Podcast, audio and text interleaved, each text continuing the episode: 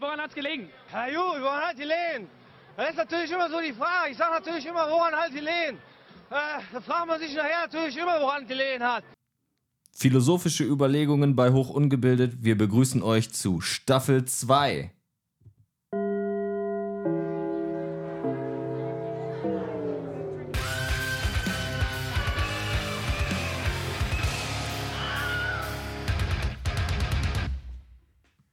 So, ihr Hasen, wir begrüßen euch. Wir sind aus der Sommerpause zurück. Wir haben Ferien gemacht und ich hoffe, ihr auch eure Hausaufgaben. Ähm, wir haben unsere gemacht und deswegen haben wir für unsere zweite Staffel ein paar Veränderungen angestoßen und werden so ein paar Sachen umstrukturieren. Es wird mehr verschiedene Themen geben. Wir werden nah am Zahn der Zeit sein, aktuell wie eh und je.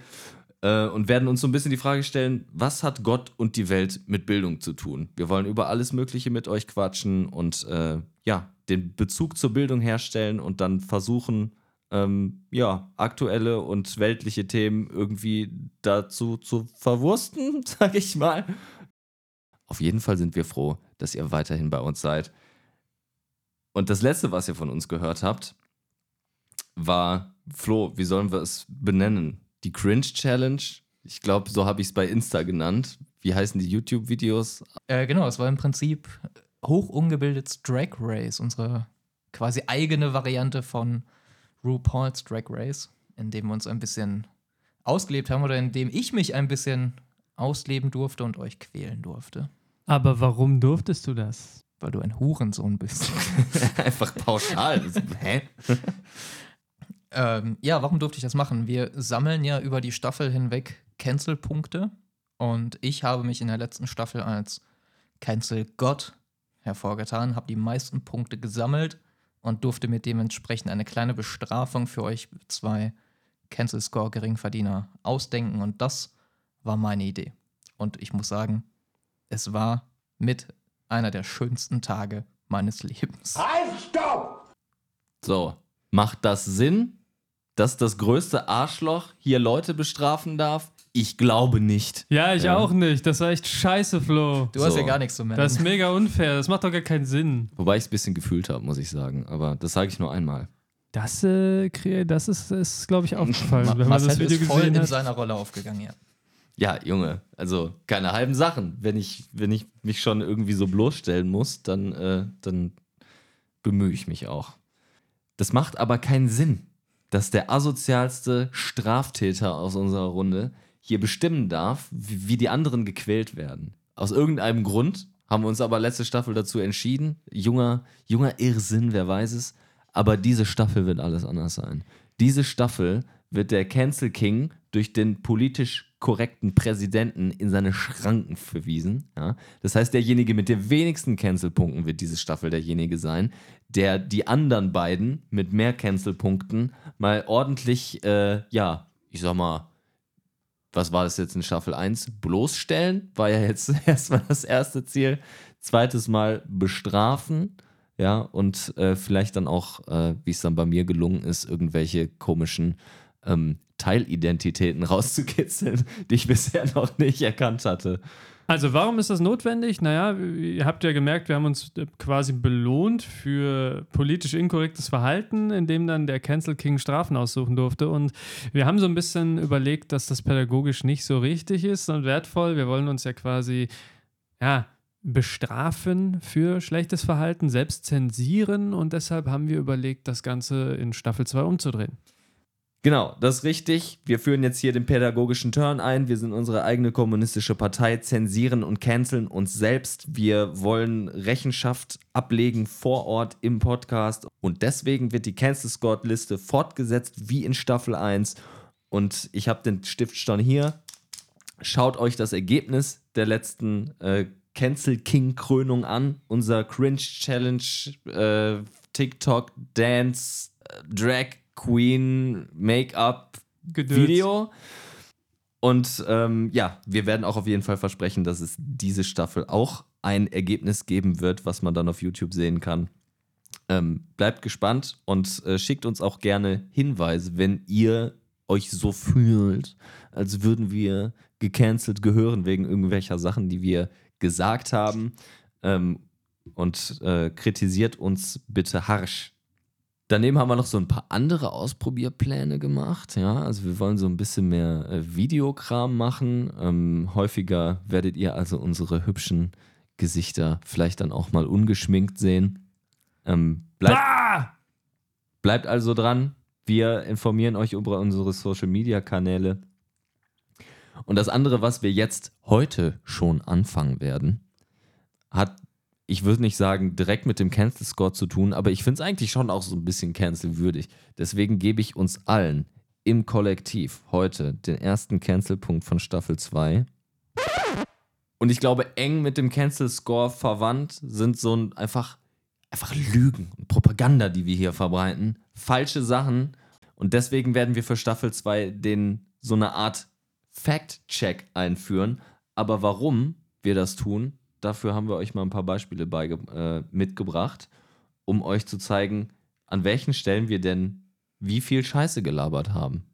Ein Beispiel, was wir rausgesucht haben, hat scheinbar irgendwas mit Politikern zu tun. Pascal, ich glaube, das war äh, auf deiner Liste, oder? Ja, tatsächlich auf meiner Liste. Ähm, mir ist aufgefallen, wir haben ja über einen äh, ja, namefrei erfunden, Jens S. gesprochen.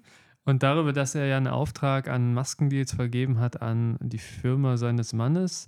Das ist vielleicht nicht klar ausgedrückt, ja. Es geht tatsächlich darum, dass der Mann von ihm in der Firma tätig war zu dem Zeitpunkt, aber nicht der Besitzer der Firma oder Eigentümer. Ähm, und wir haben auch noch einen zweiten Politiker. Ähm, wir hatten ihn nie erwähnt, doch wir hatten ihn erwähnt, aber er heißt äh, Friedrich M. So. Und Friedrich M., da hatten wir erzählt, der hat, oder ich hatte gesagt, der hat mit Landwirtschaft seine Millionen gemacht, so wie ich das in Erinnerung hatte, und ist, äh, ja, ist, ist fast richtig sozusagen, ähm, aber in Nur Wahrheit, komplett falsch. äh, also ist fast richtig. In Wahrheit hat er, also er ist, so wie ich das mitgelesen habe, Jurist und er hat in vielen, ja, er hat in vielen Aufsichtsräten gesessen und war äh, Mitarbeiter oder ist Mitarbeiter in einer der größten Vermögensgesellschaften, Verwertungsgesellschaften, ähm, Vermögensverwaltung ist das Wort, ähm, nämlich BlackRock. Und da kommt sein Reichtum her. Also er ist kein Großgrundbesitzer, sondern einfach Jurist, der sich so durchgesneakt hat. So ein Karriere-Lobbyist, würde ich sagen. Mit Ja, den ganzen natürlich. Aufsichtsräten. So, und was mich ein bisschen irritiert hat auf unserer Liste war, Flo hat so kryptisch angekündigt, dass er, ähm, mein, meine Stichpunkte hier sind Infos über uns falsch dargestellt hat. Und sein Stichwort dazu war mein Alter. Und jetzt bin ich krass verwirrt. Was? Ja, ich, ich muss da ehrlich mit euch sein. Ich habe. Ich bin noch minderjährig. Shit, und wir haben hier einen Alkohol gekauft. Sie waren zwölf und ich war zwölf. Oh Gott. Alles klar. Okay, okay, hier geht scheinbar knallhart weiter. genau, es geht darum, ich habe in Folge 1, als wir uns vorgestellt haben, behauptet, ich wäre 28. Aber seit dieser Aufnahme habe ich Geburtstag gehabt. Ich bin mittlerweile 29, entsprechend ist das mittlerweile eine Fehlinformation. Lügenpresse. Ja, auch Ganz ich werde schlimm. älter. Das war's. Also du hattest Geburtstag, das ist eine Lüge, oder was? Alter, ja. warst du gestern saufen oder so? Nein, es ging nur darum, dass ich eine Aussage aus der Vergangenheit korrigieren musste. ja, okay, alles klar. Ja, ich hatte auch Geburtstag. Hey, yay. Ich nicht. supi. Hey, ich bin der Einzige, der nicht gelogen hat, was das Alter angeht. Noch nicht. Die andere Info, die du mitgebracht hast, Flo, ich habe euch beiden mal die Frage gestellt, was findet ihr denn sei die beste Schule? Und da hast du auch gelogen? Ja, da habe ich scheinbar auch gelogen. Ähm, ich habe dann so ein bisschen rum erzählt und so wie das letzte Opfer, so ja, wenn man dann mehr das anschaulich macht, praktischen Unterricht, abwechslungsreich und so ein, so ein Bullshit habe ich da halt geredet, anstatt die einzig vernünftige und eigentlich auch absolut offensichtliche Antwort zu geben, dass die einzig wahre und wirklich geilste Schulform, die ich mir so vorstellen kann, logischerweise Hogwarts ist. Also ich weiß nicht, wie ich da zu diesem Irrsinn kam, aber äh, das wollte ich im Nachhinein gerne nochmal korrigieren. Hogwarts geht ab. Ähm, du hast auch Lügen über das heilige Haushaltsbudget unseres Bundes verbreitet. Was war denn da los? Oh ja, ich habe behauptet, das Budget, das Deutschland so im Jahr für Bildung springen lässt, würde bei ungefähr einer Milliarde liegen. Pi mal Daumen, 20, 30.000 pipapo. Ich habe das Bildungsbudget für Deutschland damit leicht unterschätzt. Ich habe es mal rausgesucht. Für 2021 waren es ungefähr 170 Milliarden. Bundesmittel oder Bildungs- Länder und Bund zusammen? Weiß ich nicht. Okay. Also ich möchte das nochmal Das kommt betonen. auf die Rechercheliste, alles klar, weil wir müssen das ja tracken. Genau, also mit 170 Milliarden minimal unterschätzt. Wie gesagt, Bildungsbudget von Deutschland. Davon gingen ungefähr 83 Milliarden in die Schulen. Der Rest wurde dann auf äh, Kindergarten oder Kinderbetreuung und Uni aufgeteilt. Das war in den Jahren davor sogar noch mehr, also ging es über 200 Milliarden. Ich war also ähm, doch etwas sehr pessimistisch, was Schande. die Investitionen Deutschlands angeht. Shame. Brauchen wir auch als. Es ist trotzdem zu wenig, halten wir das fest. ganz leicht verschätzt, ganz, ganz leicht. Das ist wie als würde man, wie als würde man sagen, hey, ich habe ähm, hab eine Villa geerbt und ich habe noch irgendwo ein Parkhaus und meine Eltern haben mir eine Rolex gegeben, aber ich habe vergessen, dass ich das alles habe. Ich wohne eigentlich in der Garage. Vergisst man mal eben. Oder jemand, so ein Kryptomillionär, so ein, so ein Krypto-Bro, der für 3 Cent Krypto gekauft hat, einen Bitcoin und hat dann irgendwie vergessen, dass er davon 20 gekauft hat und die jetzt durch die Decke ging. Ja, aber jetzt saugt ihr doch nicht irgendwelche komplett fiktiven Beispiele aus dem Arsch. Also das passiert doch niemandem, oder? Also was erzählst du da für einen Schwachsinn? Dass man irgendwelche Bitcoins auf der Festplatte vergisst? Ja, das ist Bestimmt dumm. gibt's das. Ach nein. Bestimmt. Nee. Nein, es Und gibt ich auch meine, kein- selbst wenn, dann schenkst du das halt ab, dann gehst du ja nicht auf der Müllhalde suchen, um diese blöde Festplatte irgendwie zu Genau, finden, oder? vor allem auch nicht Also- mit irgendeinem Suchhund oder einem Metalldetektor, um irgendwo auf einer Müllhalde. Äh, Das wäre peinlich. Peinlich. Peinliche Sachen kommen hier nicht vor im Podcast. Das geht natürlich Mhm. nicht. Und solche Verschätzungen machen wir halt auch nicht. Ne? Mhm. Passiert nicht. Ja, danke für eure Offenheit. Ja, das wird nicht gegen euch verwendet werden. Erstmal nicht. Wir recherchieren über offene Punkte weiter. Über Social Media werden wir euch dann so ein bisschen darüber aufklären, ähm, was wir an zusätzlichen oder genaueren Informationen bekommen haben. Ich danke euch für eure Ehrlichkeit. Ja, und an der Stelle möchte ich dann die Überleitung zu unserem inhaltlichen Thema schaffen, was aber eigentlich ziemlich unmöglich ist, weil wir heute über ein Thema reden möchten, was sich unter keinen Umständen in irgendeiner Weise auch nur elegant einfädeln lässt. Ihr alle habt in den letzten Wochen ein bisschen Nachrichten geschaut und festgestellt, das mit dem Dritten Weltkrieg scheint irgendwie immer realistischer zu werden. Ähm, am Anfang äh, war es erstmal nur dieser langgezogene Ukraine-Konflikt und so weiter. Und jetzt wird sich im Nahen Osten wieder ordentlich auf die Schnauze gehauen. Und deswegen hatten wir überlegt, ähm, wir versuchen heute mal so ein bisschen dieses Thema anzupacken. Ähm, es wird wahrscheinlich Cancelpunkte regnen, einfach, weil es egal ist, was man bei diesem Thema für eine Position hat. Es gibt immer irgendwen, der einen als Terroristen beleidigt. Und deswegen würde ich jetzt erstmal als einleitende Frage für euch stellen. Was wisst ihr denn überhaupt vom Nahostkonflikt? Also jetzt, ihr müsst mir jetzt nicht all euer Wissen droppen, aber erklärt mir mal, was ist der Nahostkonflikt? Keine Ahnung, ich habe nicht so viel recherchiert und ich bin da nicht so tief drin, muss ich tatsächlich zugeben. Gecancelt, deine Pflicht als Deutscher, dich damit auseinanderzusetzen. Also ich weiß, dass dieser Konflikt oder dass so dieses, dieses äh, Israelis und Palästinenser mögen sich nicht und so ein bisschen so Moslem-Judentum gegen Moslem. Nochmal. Der, der Judentune. Moslem-Judentum, dass das Ding so ein Ding ist, ähm, die hassen sich schon seit der, der Zeit vor Christus sogar irgendwie. Falsch. Seit Moslems gab es nicht seit vor Christus. Seit nach, ja, der Islam wurde erst nach dem Christentum. aber die hassen sich schon sehr lange. Die hassen sich quasi seit Ewigkeiten. Und das war mir zum Beispiel Sind halt OG-Feinde. Ja. das war mir noch nicht gar nicht so bewusst, dass sie sich schon seit Ewigkeiten auf die Fresse hauen. Und jetzt aktuell ist äh, ganz schön viel Rambazamba da in dem Gebiet. Mehr weiß ich darüber nicht. Mehr Also nicht? nicht, nicht im Detail. Okay. Okay, danke erstmal. Wir reden gleich nochmal weiter. Flo, was ist denn dein Take? Genau, also der Konflikt generell besteht halt zwischen Juden und Muslimen, ist in dem Fall. Wir befinden uns in Israel ähm, und es geht quasi darum, wie wird Israel aufgeteilt, weil die Juden natürlich einerseits Anspruch auf gewisse Gebiete und Israel an sich halt haben oder ne, gerne hätten.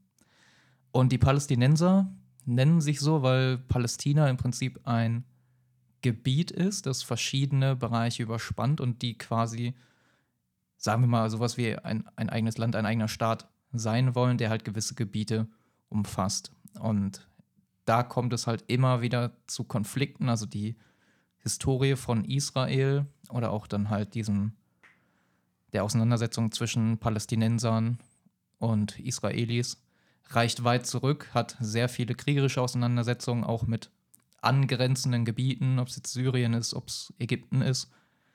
Sehr viele Konflikte, wo es dann halt auch Verschiebungen von Territorien gab, wo einzelne Punkte mal zu dem Gebiet zählten, mal wieder nicht. Und der aktuelle Konflikt entsteht halt meines Wissens daraus, ähm, wir haben den Gazastreifen, das ist halt ein Stück an der Küste von Israel. Und ein, eines der Gebiete, die halt ähm, die Palästinenser natürlich für sich beanspruchen oder beanspruchen wollen. Und wir haben halt in diesem Gebiet sehr stark den Einfluss der Hamas, also von einer Terrororganisation, die sich jetzt dachte, es wäre doch mal wieder eine töfte Idee, wir fangen mal wieder einen Konflikt an. Und aus diesem Gebiet ist halt quasi ein Angriff dann auf Israel erfolgt. Und das ist halt jetzt gerade, sag ich mal, der, der Auslöser für den aktuellen Konflikt. Aber wie gesagt, das ist eine lange Historie aus Konflikten, aus Kriegen, aus ja, bewaffneten Auseinandersetzungen innerhalb dieser Gebiete, wo es halt einerseits religiöse Hintergründe hat, sprich Juden versus Moslems, und dann aber auch halt, ich sag mal, territoriale Hintergründe, also das Gebiet der Palästinenser oder Palästina und dann halt das Gebiet von Israel, wo es auch häufig um Jerusalem geht. Also zu wem gehört gerade Jerusalem? Soll Jerusalem zu einem ganzen Teil zu Israel und ich sag mal zu, der, zu den Juden gehören oder halt eben nicht? Interessant, also das Jerusalem-Thema klingt nach Berlin so ein bisschen. Berlin vor. Da steht auch eine Mauer, ja. Echt? Ja, aber meines Wissens nach trennt die Mauer in Jerusalem nicht Ost und West. das komplette, also es gibt einen Ostteil, der auch immer, ähm, ich sag mal, Teil des Konflikts ist, also Ostjerusalem. Ich weiß aber nicht, ich meine, da wird nicht komplett eine Mauer durchgezogen und eine Trennung durchgeführt, oder? Also wie in Berlin damals? Mit Knarren und so, aber es klingt auf jeden Fall. Nee, ähm, das ist jetzt kein, keine bewaffnete Mauer, wo Schützen auf der, auf der Mauer sitzen und gucken, dass keiner von A nach B will. Ich meine, das ist einfach nur eine Mauer, um die du auch an und für sich rumkommst. Also du kommst von West nach Ostjerusalem ohne größeren Aufwand, meines Wissens nach. Marcel, korrigier mich.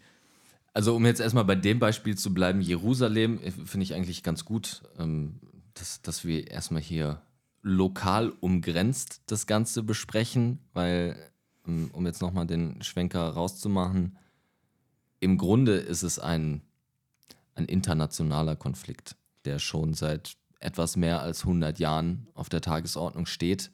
Ähm, das hat was mit ähm, damaligen Kolonialreichen noch zu tun, wo das Ganze angefangen hat. Und ähm, ja, eben Konsequenzen, die sich bis in die Gegenwart daraus ergeben, sind zum Beispiel Sache, so Sachen wie ähm, die, die Frage mit Jerusalem.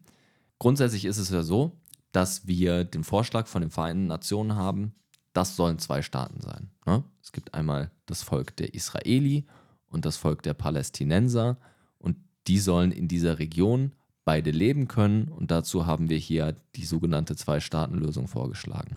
Jerusalem ähm, liegt, also beziehungsweise das, das Gebiet der Palästinenser ähm, ist eingeparkt mehr oder weniger auf israelischem Gebiet. Du hast einmal den Gazastreifen, hast du gerade richtig erklärt, äh, zur, ähm, zur Küste ähm, des Mittelmeers an der ägyptischen Grenze. Und dann hast du zum Libanon im Westen noch ein Gebiet, die sogenannte Westbank. Äh, genau, und die sogenannte Westbank ist eben auch palästinensisches Gebiet. Ähm, und die Westbank grenzt westlich beziehungsweise umfasst westlich auch einen Teil der Stadt Jerusalem. Ja? Äh, kurz erklären, Westbank we ist Westjordan, Jordanien? Jordanland? We Westjordanland, Westjordan, sagt man auch, genau. Ja, also der, der Jordan ist ja ein Fluss, der zwischen dem Libanon und Israel fließt. Und im Westen dieses Flusses eben auf äh, nicht-libanesischer Seite äh, ist dieses palästinensische Gebiet definiert worden. Die Frage mit Jerusalem hat viel mit Religion zu tun, weil sowohl für die Juden, als auch für die Christen, als auch für Muslime ist Jerusalem eine heilige Stadt. Super viele heilige Städten, super viele Geschichten ähm, haben sich in dieser Stadt abgespielt, die mit den verschiedenen Propheten oder äh, Messias ähm, und Nicht-Anerkennung von wer ist Messias und hast du nicht gesehen zu tun haben. Weswegen natürlich alle diese Religionen, aber in diesem Konflikt jetzt aktuell insbesondere ähm, äh, die jüdische und die äh, islamische Religion Anspruch auf diese Stadt beziehungsweise auf bestimmte Städten äh, innerhalb der Stadtgrenzen ähm, abstellen und, und für sich zugänglich machen wollen oder als, als, ihr, als ihr rechtmäßiges Gebiet definieren möchten. Es gibt solche mauermäßigen Grenzen. Ähm, häufig ist es aber so, dass es, also es nicht so wirklich wie in Berlin damals, weil diese Grenzen sehr, sehr einseitig errichtet sind, ne? weil die, die Palästinenser gar nicht großartig Mittel dafür haben, ähm, solche krass befestigten Grenzen zu machen, wie jetzt zum Beispiel in, in Berlin der Fall war. Ne? Sondern es ist mehr so, dass ähm, die israelische Seite diese, diese, diese Grenzziehung so rechtfertigt, dass in, natürlich häufig ähm, in der Vergangenheit, da kriegen wir seit Jahrzehnten mit, immer mal wieder Übergriffigkeiten geschehen sind, die äh, als, äh, als terroristische Taten eingestuft wurden. Und das Narrativ ist da eben, ne, wir müssen uns vor den Terroristen schützen, die eben diesen Stadtteil zum, zum Beispiel nutzen, um irgendwie äh, sich zu organisieren, zu verschanzen oder sonst was. Und deswegen, deswegen kappen wir zum Beispiel diese Siedlung hier so vom, vom Stadtverkehr ein bisschen ab und lassen nur so irgendwie zwei, drei Zufahrtsstraßen, die wir dann stark kontrollieren, äh, zu, ähm, damit die Menschen eben aus, aus, aus dieser Siedlung rein und rauskommen. Ne? Das ist das eine. Was in dem Zusammenhang sehr spannend ist, ist die Frage, was ist eigentlich die Hauptstadt von Jerusalem? Äh, die Hauptstadt von Israel für den Rest der Welt. Weil es ist klar gesagt, dass die Hauptstadt von Israel ist Jerusalem. Das ist international von einem Großteil, wie jetzt auch ne, Europas, West, äh, Westamerika und so weiter, nicht anerkannt. Richtig. Dann haben wir noch Tel Aviv, die größte Stadt Mhm. in Israel, wo dann auch die ganzen Botschaften von diesen Ländern sitzen. Was ich auch verstehen kann, dass sie sich halt möglichst an eine Seite begeben, wo nicht unbedingt äh, viel Konflikt herrscht.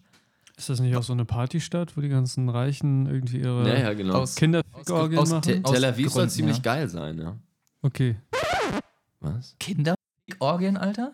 Was habe ich einfach nicht gehört. Und ich habe auch noch gesagt, ja, Tel Aviv soll ziemlich geil Ja. sein. Oh mein Gott. Ich, Das, ich will es ja das, nur mal das gibt aber anmerken, einen so, für ne? Pascal und für mich. Ja. Okay. Nee, Ups. Zumindest, ich weiß nicht, so dieses ganze Reichenthema und High Society und Sugar Daddy-Tum, ist da nicht viel Tel Aviv-Kram immer mit drin? Weiß ich Digga, jetzt nicht. Also habe ich gehört. Ich, ich bin mal ernsthaft, ich kenne mich in den ganzen Kinderkreisen jetzt nicht so aus.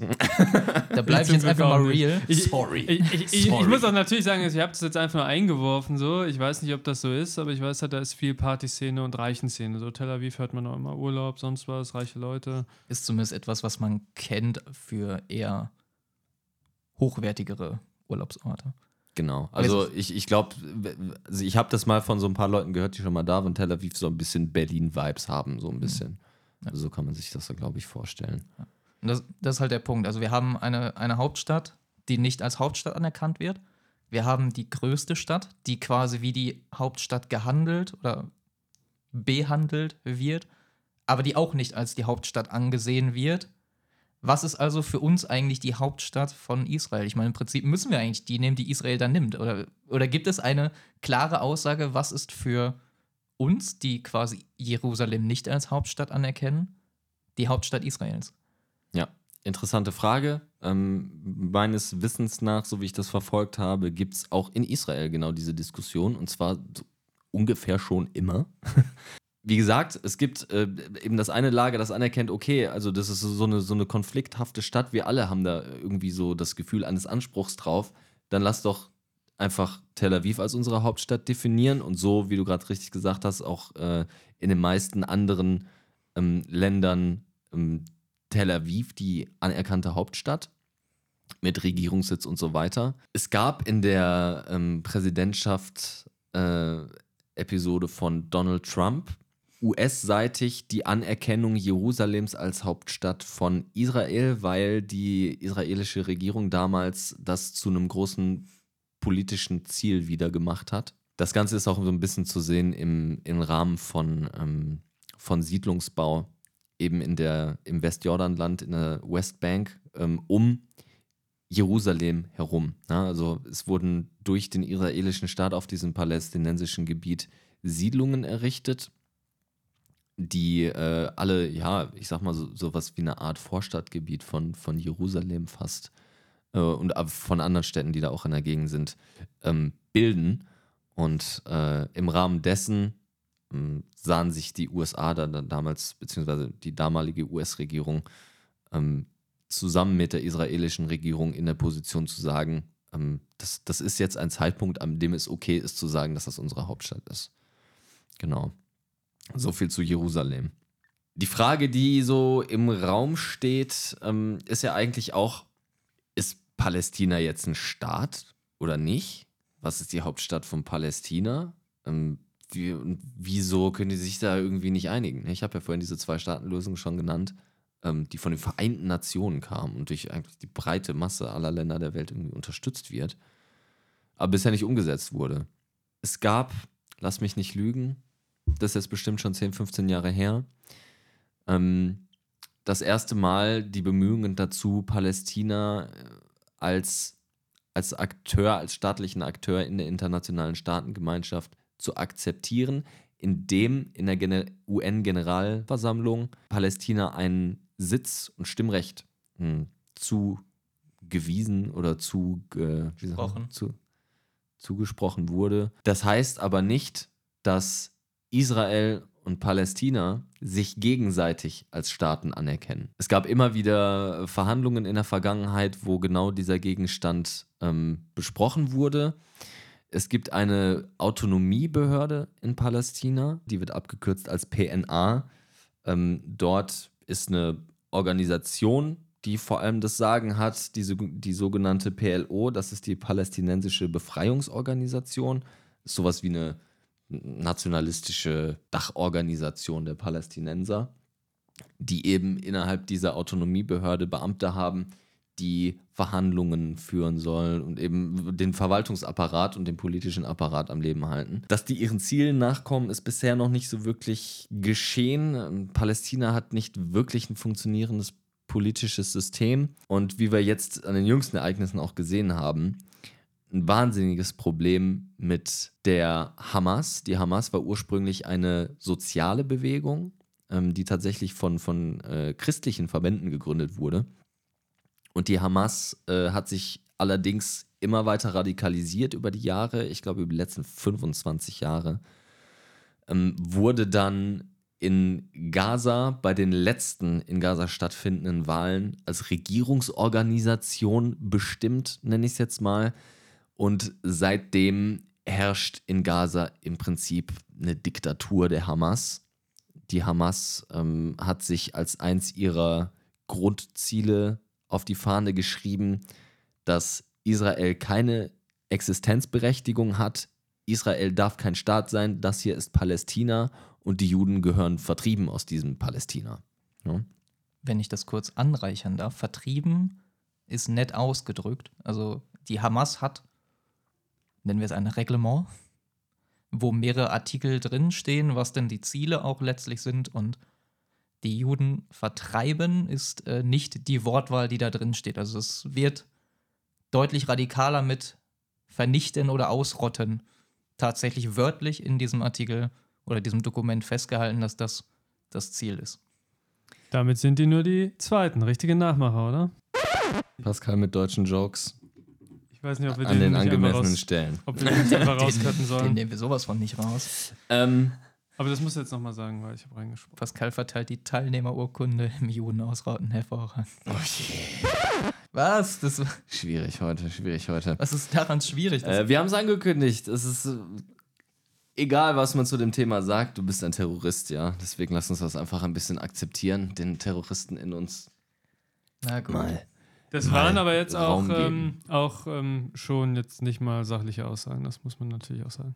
Ach echt? Das war unsachlich? Das war unser Ah. Tobak. Das hätte ich ja vorher nicht Das gewusst, war etwas, was man nicht sagen sollte und dafür schäme ich mich auch ganz, ganz doll. sagte er und grinste breit. Das Das stimmt nicht. Ich grinse äh, gerade nicht breit.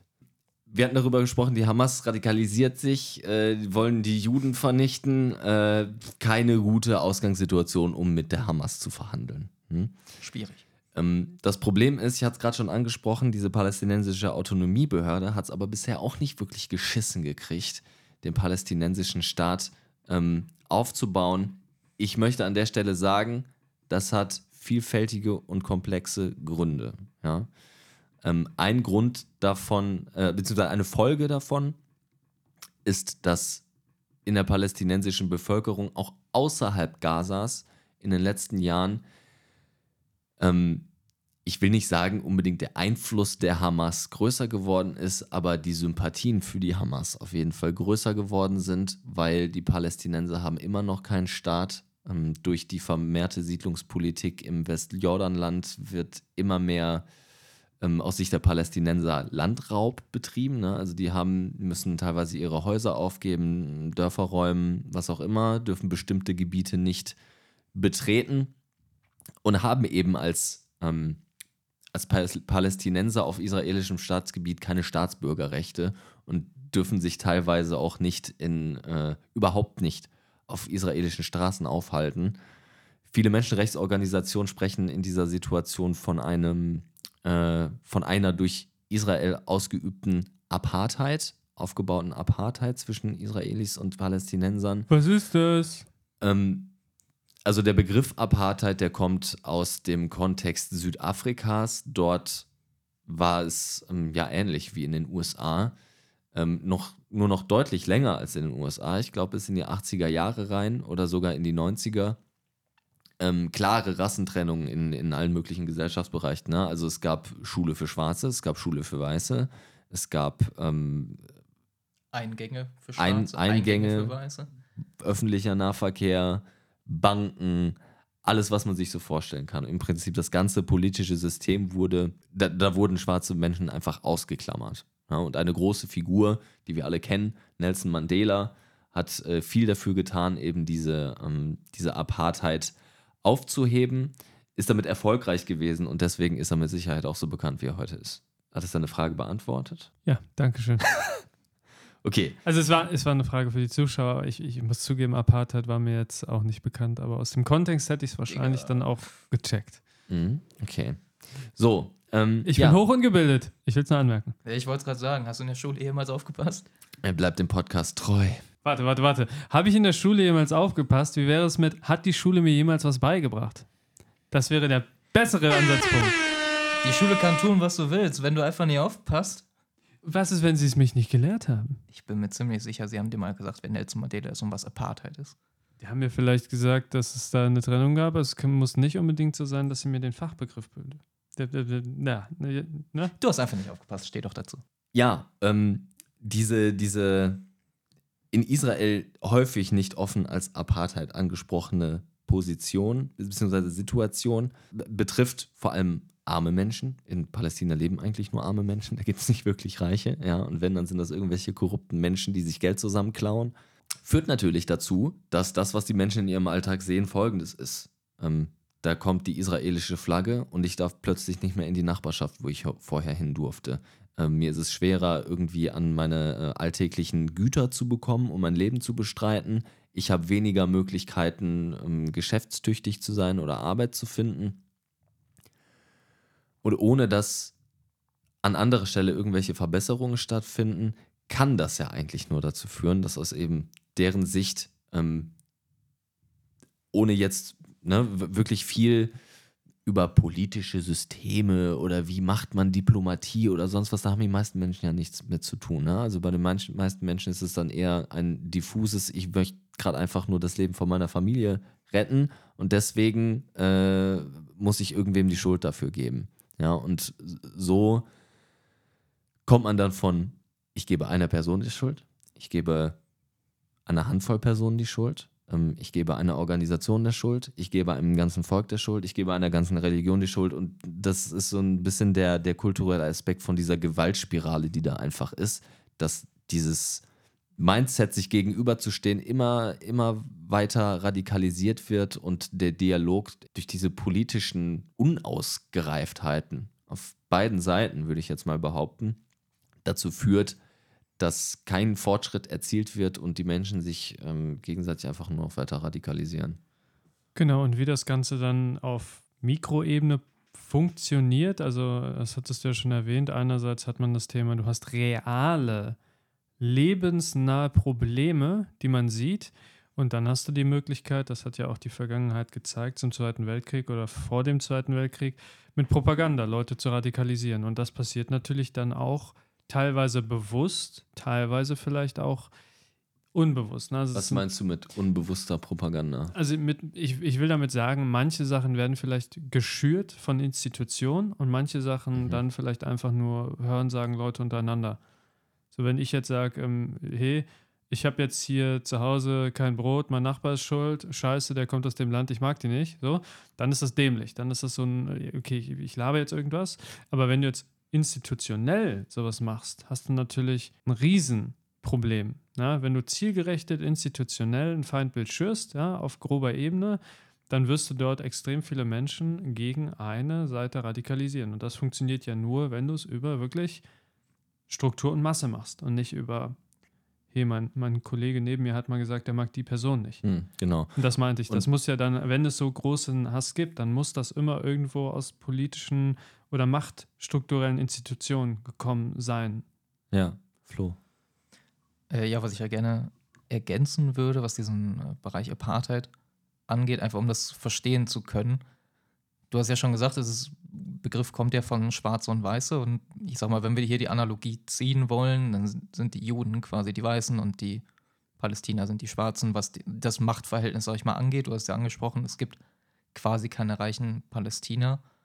Und was da sehr stark mit reinspielt, was man sich natürlich an sich auch denken kann, ist ein extrem starkes asymmetrisches Machtgefälle, was auch dadurch kommt, dass das Militär in Israel eine sehr große Rolle auch darin einnimmt, diese Ungleichheit zu verstärken und aufrechtzuerhalten, weil natürlich auch für die Palästinenser es schwierig ist, sich dagegen aufzubegehren, weil diese militärische Macht Israels, die jetzt nicht, das ist kein kleines Nebenland, wo man sagt, ja, das, das hat jetzt vielleicht so ein paar Gammelwaffen von vor 50 Jahren.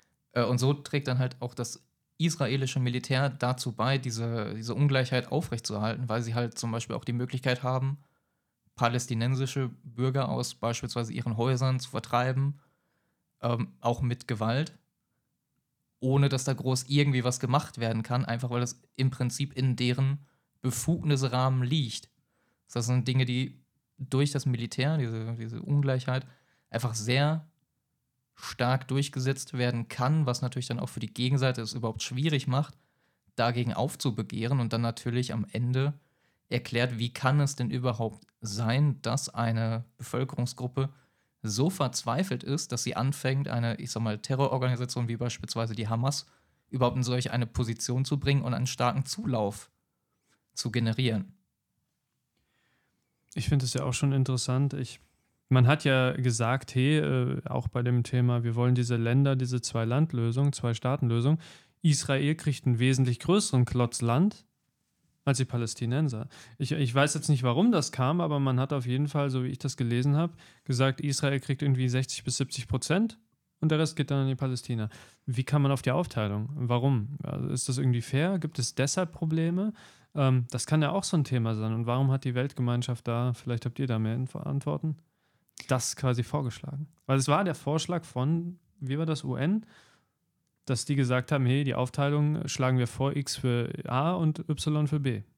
Ist ja schon unfair von vornherein. Also damals, als der Vorschlag bei den UN gemacht wurde, ist ja schon viel Geschichte vergangen. ne? Also wir müssen uns in Erinnerung rufen, dass mindestens, mindestens 50 Jahre ähm, israelische Siedlungspolitik schon umgesetzt wurden, bevor so ein internationaler Beschluss überhaupt verhandelt wurde. Wirklich Also ins Leben gerufen wurde der Staat Israel 1949, nach Ende des Zweiten Weltkriegs. 47 ging das ja los mit dem ganzen Rumgestresse, so wie ich das jetzt gelesen hatte.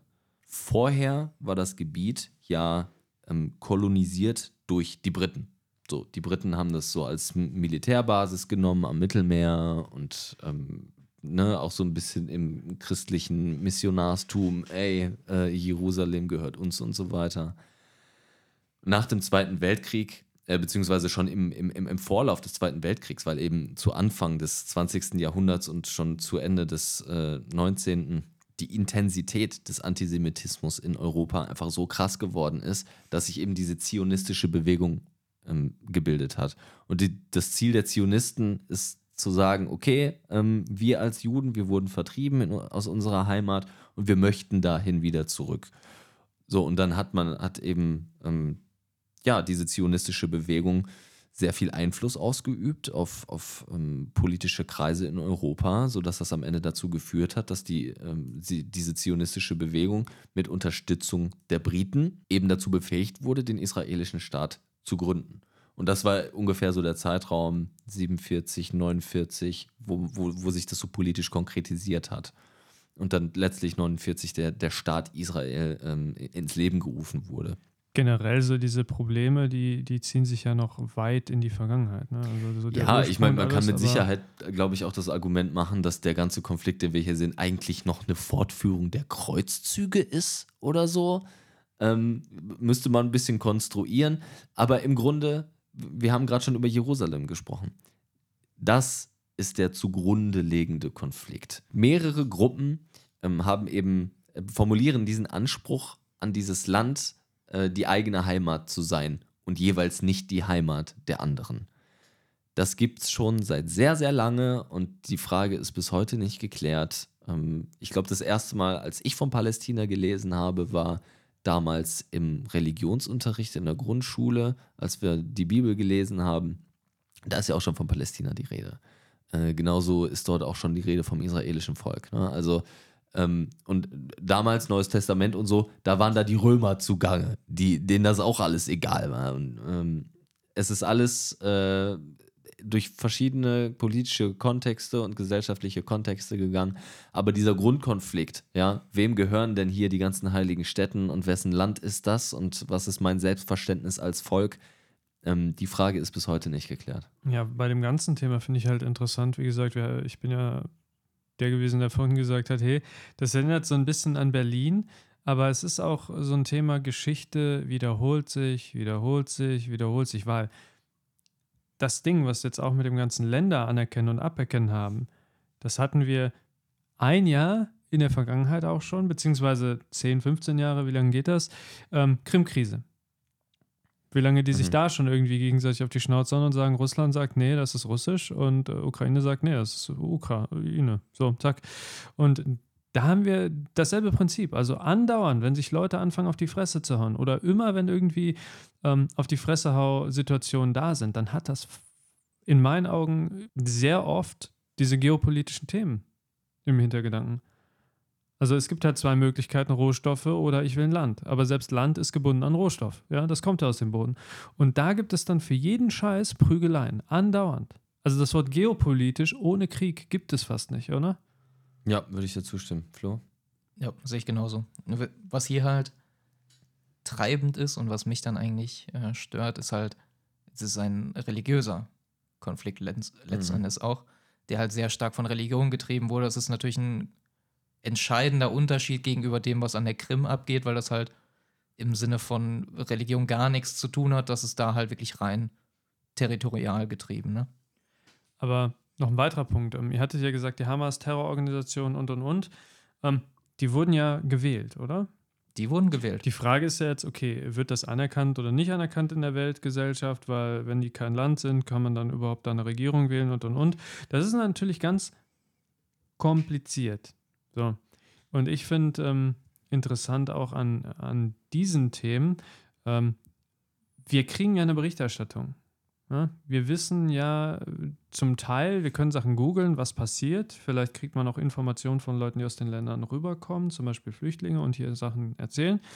Ähm, aber ich frage mich bei sowas immer zum Beispiel, es gibt ja auch Beispiele, wo Che Guevara ne, auch Freiheitskämpfer sozusagen ist und was Gutes getan hat. Ich will jetzt keine terroristischen Taten von niemandem rechtfertigen oder gutheißen. Das ist alles schlecht. Aber zu der Zeit, wo Che Guevara sein Ding gemacht hat, ja, und quasi einen positiven Vorteil für sein oder was Positives für seine Bevölkerung geschaffen hat, er wurde damals wahrscheinlich auch ja, als Terrorist bezeichnet, während er der Freiheitskämpfer war. Und erst im Nachhinein, nach längerer Zeit, wird dann, fällt dann auf, okay, es war kein Terrorismus, es war Freiheitskampf. Aber wie würdet ihr das jetzt einschätzen? Ich kann das null einschätzen Che bei der Guevara? Hamas. Nee, ha bei der Hamas. Hamas-Geschichte. Also, che Guevara hat äh, auch ich, viel ich habe eine Scheiße Meinung gebaut, zu ja. Che Guevara. Ja, man, also ich Auf bin da, Fall. also grundsätzlich, Gewalt ist nicht gut und auch bei Che Guevara, äh, Freiheitskampf wird auch nicht umsonst dann von anderen Staaten als Terrorismus bezeichnet. Ja, ich sag mal so, wenn ich meinen Freiheitskampf, meinen Freiheitskampf so gestalte, dass ich am laufenden Band irgendwelche Leute ermorde, dann bin ich vielleicht tatsächlich kein Freiheitskämpfer, sondern ein Terrorist, ja. Auch wenn ich irgendwelche guten Ziele vorschiebe. Aber das ist ja genau der Punkt. Was, was sind denn die Ziele? Was ist denn gut und schlecht? Ja? Ähm, jedes totalitäre, diktatorische, autokratische ähm, Unterdrückersystem. Ja, damit fasse ich jetzt mal alles von der Sklaverei, die die Ägypter gemacht haben, bis hin zu den Nazis und den Holocaust, haben alle ihre Taten durchführen können, weil sie hehre Ziele vorgeschoben haben.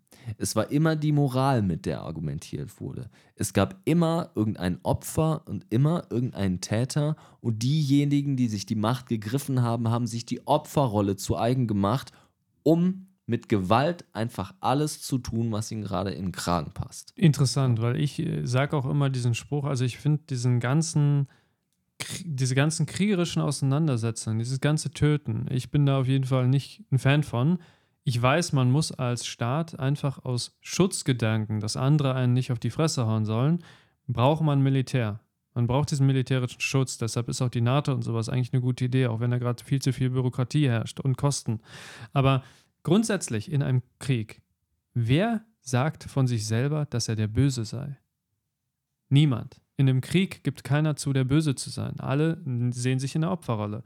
Und deshalb kann man auch gar nicht sagen, wer war es, wer hat Schuld. Das ist ganz, ganz schwierig. Vielleicht kann man es, wenn man es jetzt ganz tief zurückgreift. Aber bei manchen Themen gibt es halt, es gibt immer ein Gegenargument, warum. Das Mhm. ist schwierig. Das macht es ja so schwierig. Das Und Ding heikel. dabei ist, äh, also ich glaube schon, dass man das kann. Aber ich glaube, das ist ein, ein analytisches Thema, nachdem Frieden geschaffen wurde, um eben die zukünftigen Generationen darüber aufzuklären, was denn passiert ist. Um Frieden zu schaffen, muss man absolut vermeiden, diese ganze Moraldiskussion versuchen zu lösen. Das ist unmöglich, weil du hast richtig gesagt, wenn beide sich als Opfer sehen, dann muss man, um voranzukommen, entweder beide auch als Opfer anerkennen, was dann jeweils die andere Gegenseite nicht möchte, oder man lässt dieses Moralthema einfach mal außen vor und versucht das Ganze ausschließlich pragmatisch zu lösen. Und so wie ich das sehe im Moment, ähm, jetzt nicht nur auf, auf den Nahen Osten, sondern auch auf die Ukraine, auch auf Taiwan, auch auf die ganzen Konflikte, die wir jetzt gerade wieder in Westafrika haben, Auch Zweiter Weltkrieg, alles, was damals passiert ist. alles, genau. Ähm, entweder wurde es mit Pragmatismus gelöst oder mit brutalster militärischer Gewalt. Und wir sehen seit mehr als 100 Jahren, zu was brutale militärische Gewalt im Nahen Osten führt. Und zwar ja nicht. Ja? Da tut sich nichts. Die Israelis können so viel drauf kloppen, wie sie wollen. Es wird sich immer irgendeine Terrororganisation finden, die weiter äh, Raketen nach Tel Aviv schickt. Und von der anderen Seite können die Israelis so viele Raketen, äh, die Palästinenser so viele Raketen äh, auf Tel Aviv schießen, wie sie wollen. Sie sitzen am kürzeren Hebel und haben es mit einem der bestausgestatteten Militärs der Welt zu tun. Und wenn man hier nicht einfach pragmatisch ähm, versucht, nicht militärisch diesen Konflikt zu lösen, wird es einfach ein, ein, ein, ein Schauplatz des militärisch-industriellen Komplexes bleiben, wo einfach nur äh, eine Geldschlacht gefeiert wird zwischen äh, eigentlich anderen ähm, äh, globalpolitischen Akteuren. Ja? Ich meine, die Israelis haben so ein gut ausgestattetes Militär, weil die wahnsinnig viel Geld von den USA bekommen. Und die Hamas hat Raketen, weil sie im Raketenbau vom Iran ausgebildet werden und von denen auch Kohle und Raketen bekommen. Ne? Das heißt, es ist mh, auch ähnlich wie in der Ukraine äh, so ein, so ein Proxy-Krieg, würde ich fast behaupten. Ja? Äh, Wobei es da auch natürlich sehr vermischt ist, haben wir gerade schon angesprochen, mit dieser ganzen Mein Land, Dein Land, äh, Moral und äh, natürlich echten zivilen Opfern, die jeden einzelnen Tag in Israel und Palästina ähm, aufkommen und einfach unschuldige Menschen sterben. Flo. Ja, den Punkt Moral würde ich gerne nochmal aufgreifen, weil das einfach wirklich die, die schwierige Frage ist. Pascal hat es gesagt, jede Seite behauptet von sich, sie ist die gute. Was häufiger aufkommt, wenn wir uns Geschichtsschreibung beispielsweise anschauen, ist, ist euch mal aufgefallen, dass rein zufällig immer die Guten gewinnen? Ja, ist ähm, ganz, ganz cool, Ne? ne? G- Ganz komisches Praktisch. Phänomen. Es könnte fast daran liegen, dass die Guten am Ende die Geschichtsbücher schreiben, weil die Bösen tot sind. Ähm, und das ist halt die Frage. Wir haben ein riesiges Problem, wenn wir uns die moralische Seite eines Krieges anschauen. Wir hatten einen Leitspruch der USA im Zweiten Weltkrieg, war zum Beispiel, ähm, wenn Gott mit uns ist, wer ist gegen uns? Das heißt, natürlich haben die Amis gedacht, ne, wir sind die Guten, Gott ist auf unserer Seite. Das hat aber auch jeder Deutscher zum Beispiel gesagt. Deutsche sind genauso, glauben an denselben Gott. So, das heißt hier Moral, sehr, sehr schwieriges Thema. Du hast gerade angesprochen, wer ist denn wirklich die leidtragende Partei in einem Krieg? Es ist nicht die gute Seite, die Verluste auf ihrer Seite hat, und es sind auch nicht die Bösen, die auf ihrer Seite Verluste haben, sondern es ist vor allem die Zivilbevölkerung, die darunter leidet. Gerade jetzt in dem Krieg sind es die Palästinenser, die im Prinzip ja eigentlich, also die palästinensische Bevölkerung, die darunter leidet, dass sie quasi in einem Konflikt gefangen ist zwischen Israel und der Hamas, die quasi die beiden Konfliktseiten darstellen. Klar, die Palästinenser schlagen sich auf die Seite der Hamas, aber ist, sie müssen quasi am Ende darunter leiden, dass hier Krieg geführt wird. Das ist die, die Hauptleidensperspektive, die Hm. man findet. Und jetzt ist natürlich die Frage, okay, wir als Welt müssen uns aber trotzdem entscheiden. Wir müssen quasi Partei ergreifen für eine Seite oder uns neutral raushalten. Und da ist natürlich die Frage, wonach kann ich mich jetzt richten? Was kann ich als Entscheidung heranziehen, um zu sagen, wer ist denn jetzt von den beiden Parteien, Israel und Hamas, wer ist die gute Seite?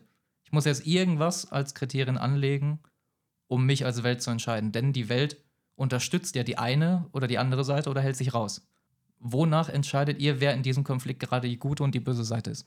Ähm, genau das meinte ich halt mit dem Thema, ne, von wegen, wenn du jetzt Freiheitskämpfer bist und wirklich was schaffst, wirklich eine Verbesserung für deine Gesellschaft, leider das mit militärischer Härte durchgedrückt hast, dann bist du in der Zeit, in der du es durchdrückst, ja, in der du quasi der Revolutionist bist, bist du Terrorist für die Gesellschaft.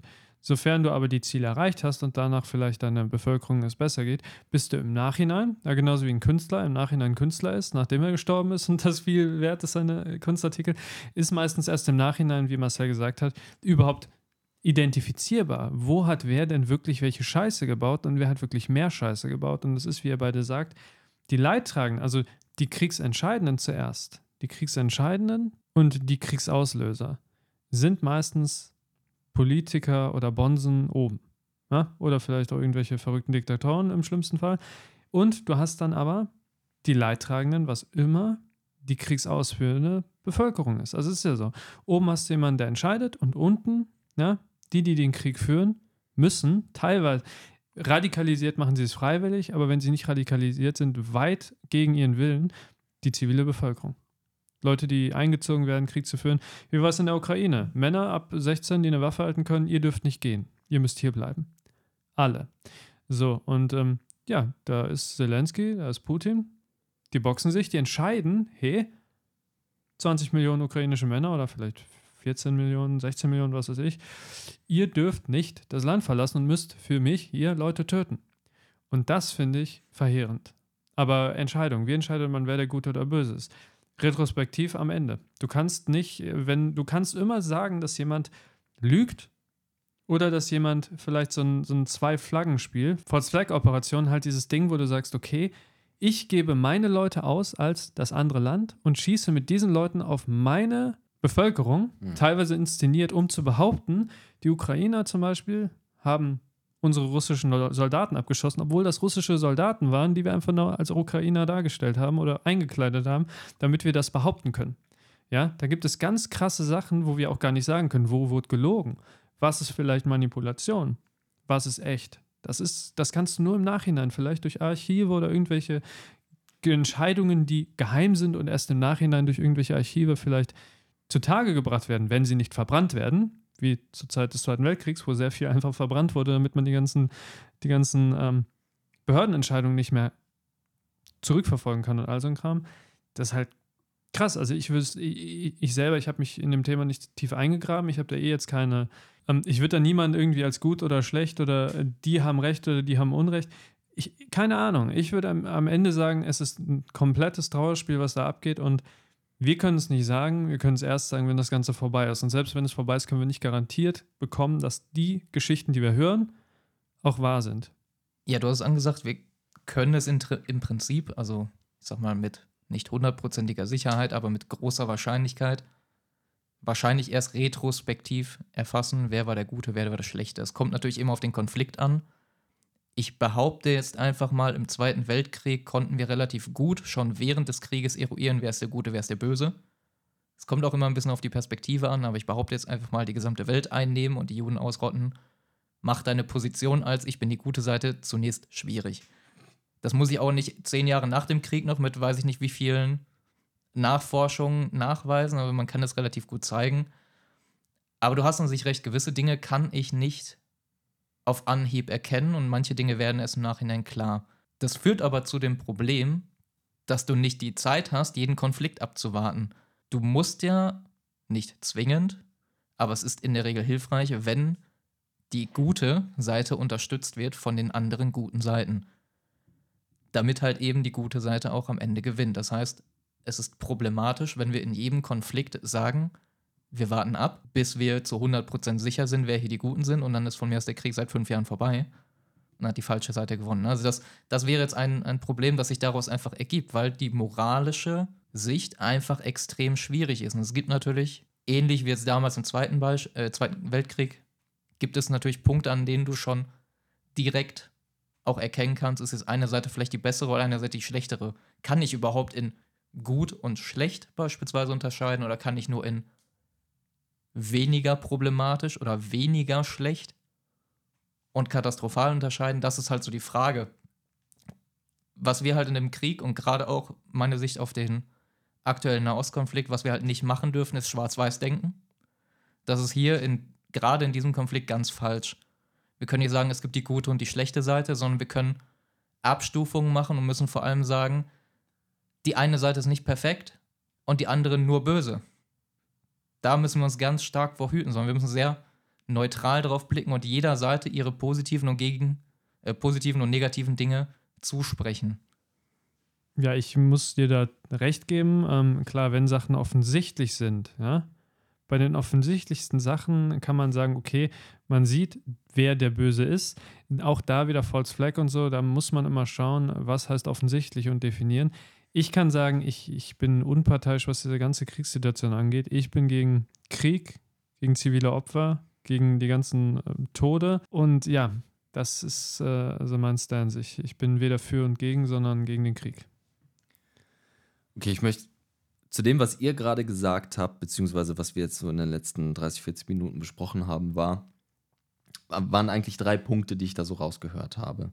Ähm, ich würde das jetzt mal nutzen, um quasi von, von meiner Seite zu den drei Punkten so ein bisschen Abschlussstatement zu machen und äh, dann gehen wir mal Reihe um, damit wir dieses Thema dann für diese Folge mal abgeschlossen haben. Aber ich glaube, jetzt können wir schon sagen, wir haben alles irgendwie nur so angekratzt. Mir sind so viele Sachen noch in Gedanken gekommen, die wir überhaupt gar nicht angesprochen haben. Stichwort Nakba, ja. Also ähm, die, die Israelis haben sich über die äh, Jahre ähm, ganz schön die Hände schmutzig gemacht in Palästina und andersrum super viel Terrorismus von der anderen Seite. Und aber hier fällt jetzt auch schon auf, wir machen die Unterscheidung ziemlich blind zwischen Palästina und Israel.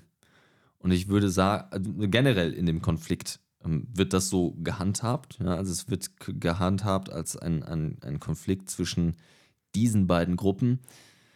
Und Flo, du hast es gerade schon angesprochen, es ist viel, viel komplizierter als das. Ja? Ähm, gerade Israel ist eine, auch wenn sich die Regierung über die letzten Jahre radikalisiert hat und ähm, in, in, in, Teilen die äh, Demokratie dort geschwächt hat, ein, ein pluralistisches Land wo es sehr viele Bewegungen auch gegen die Siedlungspolitik gibt, gegen die offizielle Linie der israelischen Regierung, gegen die Tendenzen, Polizeistaat weiter auszubauen und so weiter. Und genauso gibt es natürlich auch in Palästina Menschen, die, die von der Hamas einfach nur angeekelt sind, ja, die einfach nur in Frieden zusammen mit den Israelis zu, zu, möchten ihre Kinder einfach auf die gleichen Schulen schicken und, und, und friedlich in ihrem Land leben und haben mit diesem ganzen Scheiß überhaupt nichts zu tun. Und deswegen würde ich ähm, in dieser Diskussion immer, also das sind so die, die Prämissen, die ich versuche einzuhalten, zu schauen, dass ich das nicht als Staat zwischen den zwei Völkern sehe, sondern als Konflikt zwischen den Machteliten dieser beiden Gruppen. So, das ist ein großer Unterschied, denn 99% von uns sind nicht Teil von irgendwelchen Machteliten. Wahrscheinlich noch mehr als 99%. Ja? Das heißt, die Entscheidungen darüber, ähm, ob Krieg geführt wird oder nicht, ja? ob wir einen Kompromiss eingehen oder nicht, ob wir Diplomatie machen oder nicht, da haben die meisten Menschen nichts mit zu tun, sondern sind nur Konsumenten von Informationen, die andere Menschen einfach so festgelegt haben.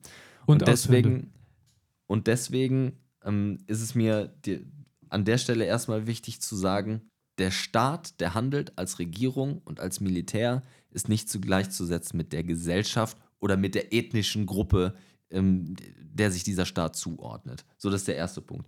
Der zweite Punkt ist, Pascal, du hast es gerade angesprochen, die Leidtragenden sind einfach immer arme Schweine. Reiche Leute können easy flüchten die können abhauen, die haben die Mittel dazu, die können sich gegebenenfalls im Land besser schützen, haben besseren und mehr Zugang zu äh, den Gütern, die sie brauchen, um in einer Konfliktsituation zurechtzukommen, haben das soziale Kapital, die Connections, um Sicherheit herzustellen für sich und ihre Familien und ihre, ihr Umfeld und die Institutionen, in denen sie arbeiten und so weiter. Aber am Ende sind die, die sterben, meistens einfach nur die arme Schweine, die keinen Einfluss haben auf Machtstrukturen, auf Institutionen oder sonst was, die einfach nur ihr Leben leben wollen.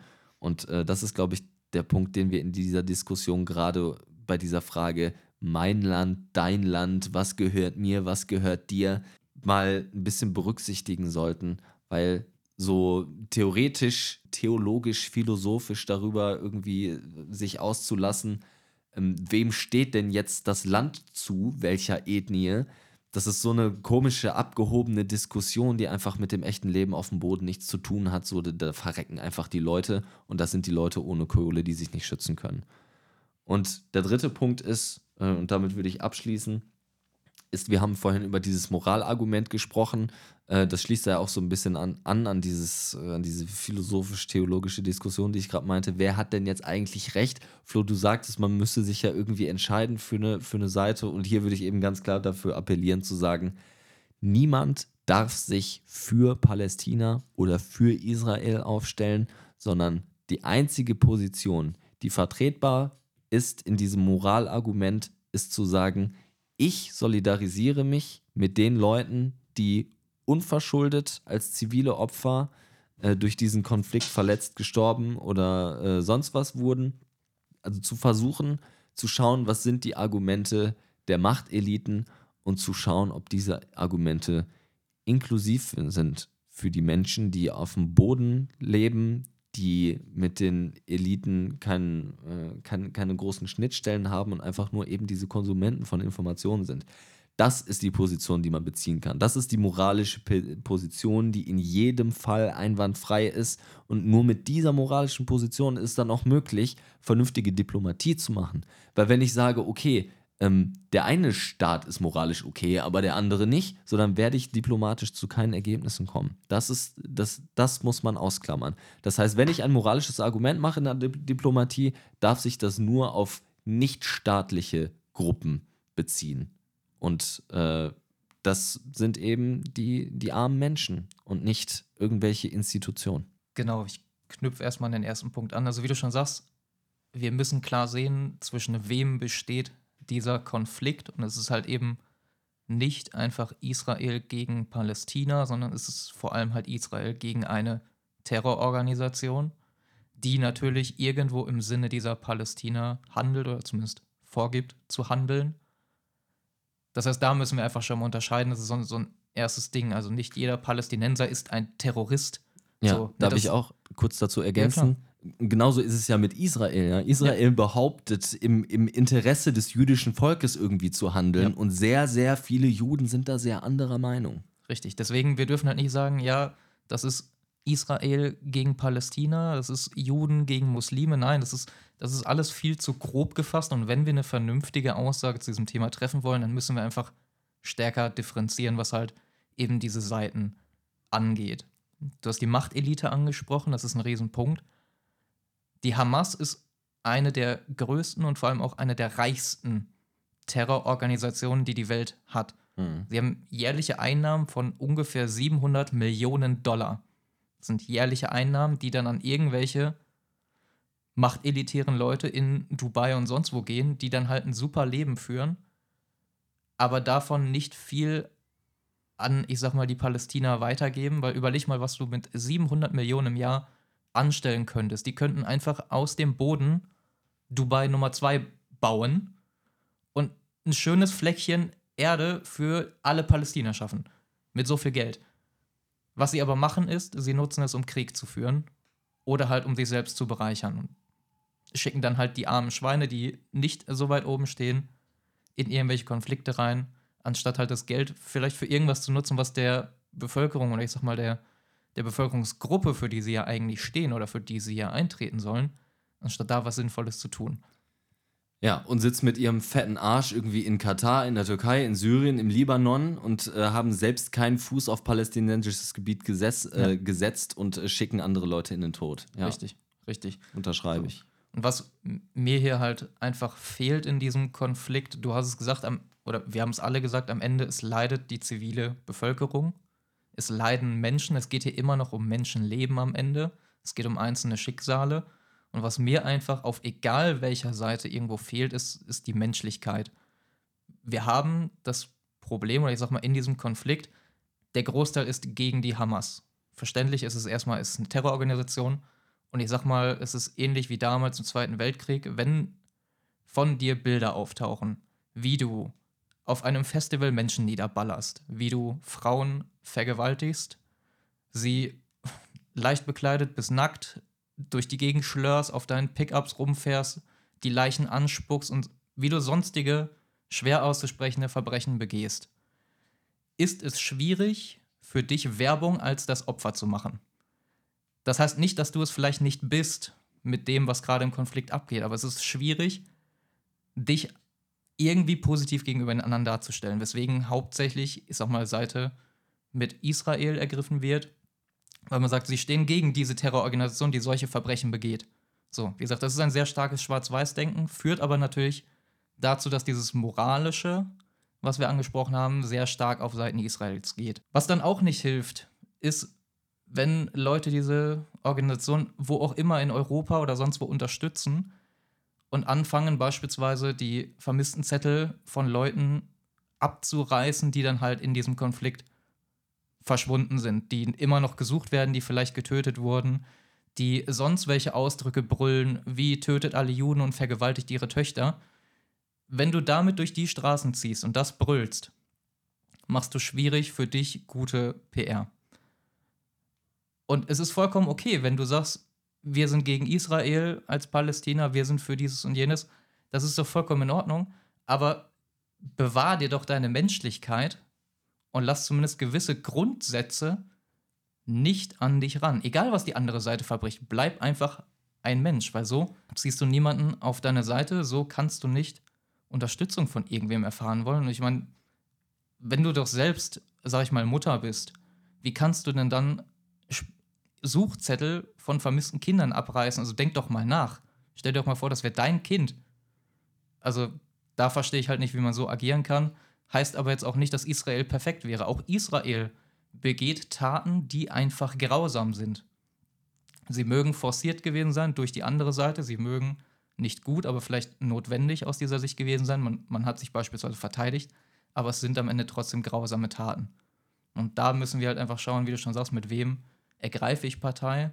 Wie gesagt, macht es nicht ich, für Israel, für Hamas oder sonst was, sondern versucht halt einfach euch auf menschliche Dinge zu besinnen und versucht den vernünftigen und friedlichen Weg zu gehen, um diesen Konflikt halt zu lösen, weil so, das bringt nichts und das ist auch meine Position, also ich bin nicht, ich bin am Ende dafür, dass die Hamas nicht gewinnt, weil das ist, glaube ich, sehr fatal für alle, aber ich bin jetzt auch nicht dafür, dass Israel einfach genauso weitermacht wie bisher, diesen Apartheidslösungsweg geht, sondern dass einfach alle in Frieden leben können, dass jeder ein normales und ich sag mal gleichberechtigtes Leben führen kann, ohne dass es ständig Krieg geben muss, dass jemand stark ungleich behandelt wird. Das wäre jetzt einfach meine Lösung, weil nur so kann es auch langfristig funktionieren, wenn beide Seiten in irgendeiner Art und Weise glücklich leben und nicht einzelne kleine Gruppen, die sehr laut schreien, ihre extremistischen Ziele durchsetzen und das mit Gewalt, weil das führt, wie wir in der Geschichte gesehen haben, am Ende einfach zu nichts. Ich kann nur wiederholen, was ich zuletzt gesagt habe und euch äh, größtenteils zustimmen. Im, am Ende des Tages, egal welche Religion man hat, Hautfarbe, ja, Glauben, Geschlecht, wir sind alle Menschen. Und mit dem Punkt würde ich auch sagen, ja, das ist eigentlich schon grausam überhaupt so, dass oben sich zwei Streithähne dazu entscheiden, zu sagen, ich schicke jetzt Menschen, die nichts mit meinem Problem, mit einer anderen Partei ja, zu tun haben, in den Tod. Ja? Die Vorstellung, dass man zum Beispiel, wenn ihr persönlich als Mensch, äh, Zuhörer auch, eine Knarre in die Hand kriegen und gesagt wird, hey, bring mal den gegenüber um. Das ist nichts, was ich mir vorstellen möchte. Nichts, was ich machen möchte. Und nichts, was diese Leute, die die Knarre in die Hand kriegen, wirklich ähm, entscheiden können. Weil dann wird gesagt, wenn du das nicht machst, dann knallen wir dich ab. Und sowas in der heutigen Welt, in der modernen Welt, in der wir sind, durchzuziehen, finde ich absolut verkehrt und grausam und barbarisch. Ja, danke für eure Abschlussstatements. Ähm, auch jetzt wurden schon wieder Punkte angesprochen, wo wir wahrscheinlich wieder drei Stunden weiter diskutieren könnten, weil es einfach ein Konflikt ist, der so ziemlich jede Grausamkeit parat hat, die menschlich überhaupt nur vorstellbar ist. In jeder, in jedem Machtgefälle, in jeder Konstellation, mit jeder komischen, arbitären Gruppenbildung oder sonst was. Es ist einfach nur auf allen Ebenen grausam und wenn wir nicht aufhören, ähm, uns gegenseitig zu hassen, dann wird das niemals was werden mit dem Frieden dort. Ich hatte ursprungs ja angenommen, großkotzig, dass wir das hier sehr, sehr häufig hören werden heute. Allerdings habe ich das Gefühl gehabt, dass wir uns relativ äh, zusammengerissen haben. Es lag auch nur daran, dass Pascal nicht so häufig zu Wort kam. Weil Pascal nicht informiert genug war, um gecancelt zu werden. Ja, oder ich äh, wollte ausnahmsweise mal dem Thema Ernsthaftigkeit geben. Oder wer weiß, vielleicht gibt es ja das Ziel, doch ähm, wie war das, der Präsident zu werden, um eine schöne Rache an Flo zu nehmen? Oh, Pascal, ernste Seiten. Ich erkenne ganz neue Aspekte an dir. Das ist ja Wahnsinn. Zusammengefasst, Cancel Score heute. Flo hat zwei Punkte, Pascal hat drei Punkte und ich habe auch zwei Punkte. Das heißt, heute gibt es gar keinen, äh, äh, wie haben wir es genannt, woken Präsidenten oder Präsidenten der politischen Korrektheit den Thron teilen Flo und ich uns heute. Aber natürlich mal wieder Vogel abgeschossen hat Pascal.